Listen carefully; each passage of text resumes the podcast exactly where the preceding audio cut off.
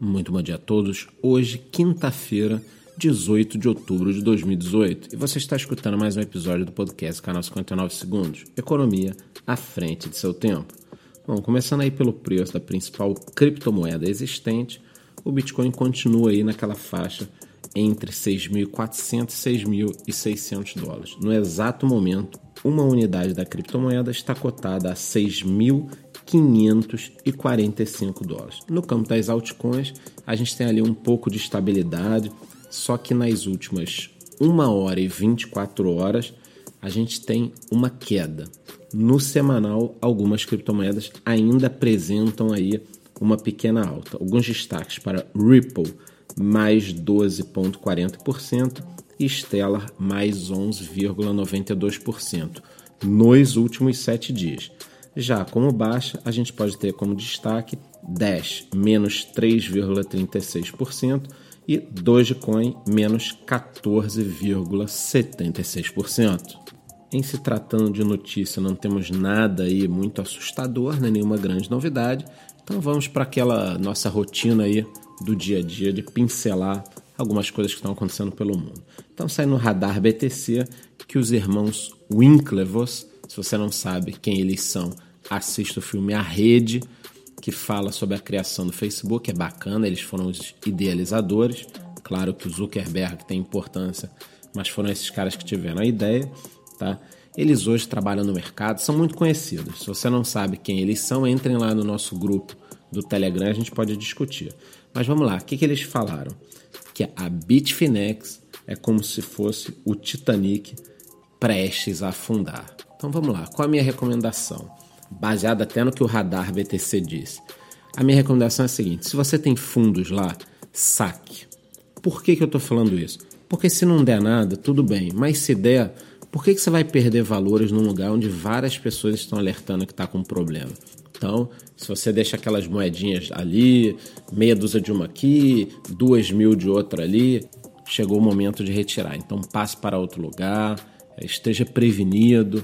Né? Por mais que muitos especialistas digam, ah, exchange não é carteira e tal, nem todo mundo tem um, uma Ledger Nano em casa, nem todo mundo guarda num paper wallet. A grande maioria pulveriza aí por meia dúzia de exchange. Então, chegou a hora, vai lá, repensa aí a sua estratégia, porque eh, se tem muita gente falando, claro que pode não dar em nada, mas como eu estou aqui para proteger o capital de vocês, é minha obrigação falar isso. Tá? Então vamos lá. Outra notícia que chegou é que, para quem não sabe, o Canadá liberou o uso recreativo da maconha, né? E imediatamente aí algumas empresas já se juntaram, claro que tinham planos. Então, uma empresa no Canadá anunciou o desenvolvimento de uma plataforma global para gerenciar a cadeia de suprimentos da cannabis, tá? E aí se você acha, ah, pô, mas eles vão fazer isso, mas é um mercadinho. Gente, o mercado da cannabis no Canadá movimenta 23 bilhões de dólares por ano. Então, na verdade, o que esses caras querem fazer é uma forma de gerenciar a cadeia de produtores aí, é, todo o supply né, desse mercado. Então já existem 120 produtores licenciados, essa quantidade vai crescer e aí a gente acompanha para ver no que, que isso vai dar. Mas é mais um mercado aí entrando, independente se a gente concorda ou não, entrando nesse mercado blockchain e criptomoedas. No Japão nós tivemos também uma coisa bacana, grandes corporações, tá? De alguns setores diferentes, não é só da questão da energia, mas elas se juntaram também para abrir um grupo de estudos de como utilizar a tecnologia blockchain para distribuição de energia. Então, fornecedores de energia solar poderiam, através dessa tecnologia de controle, vender diretamente para os consumidores finais. Então, óbvio que isso é uma ideia muito bacana. Na Espanha já existe um projeto dessa mesma área, onde uma fazenda de mineração que fornece 300 megawatts está pretendendo utilizar essa energia para vender diretamente para os usuários sem os intermediários. Então, assim, é claro que tudo isso está em fase muito inicial, mas já começou, está ali. Quanto tempo a gente vai precisar? Um ano, dois anos, três anos? Mas já está acontecendo o desenvolvimento. Então, quem vai sair na frente? O Japão, a Espanha?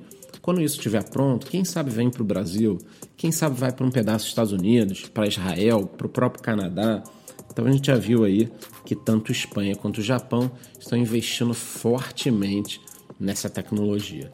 Eu estive em 2013 caminhando pela Espanha, já todo mundo sabe, eu costumo falar no canal, fazendo o caminho de Santiago de Compostela. Andei por 34 dias, 800 quilômetros, e durante boa parte desse trajeto eu vi aquelas pás de energia eólica, eles têm muito isso no interior. Quer dizer, vários países têm essa questão da energia limpa espalhada.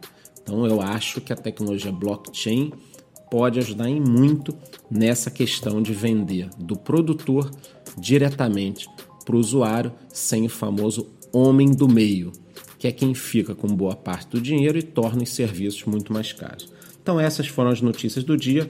Hoje nós teremos um vídeo no nosso canal no YouTube muito bacana, que são os 10 piores investimentos em criptomoedas de 2018. Você não pode perder esse vídeo até o final do dia, ele está no ar.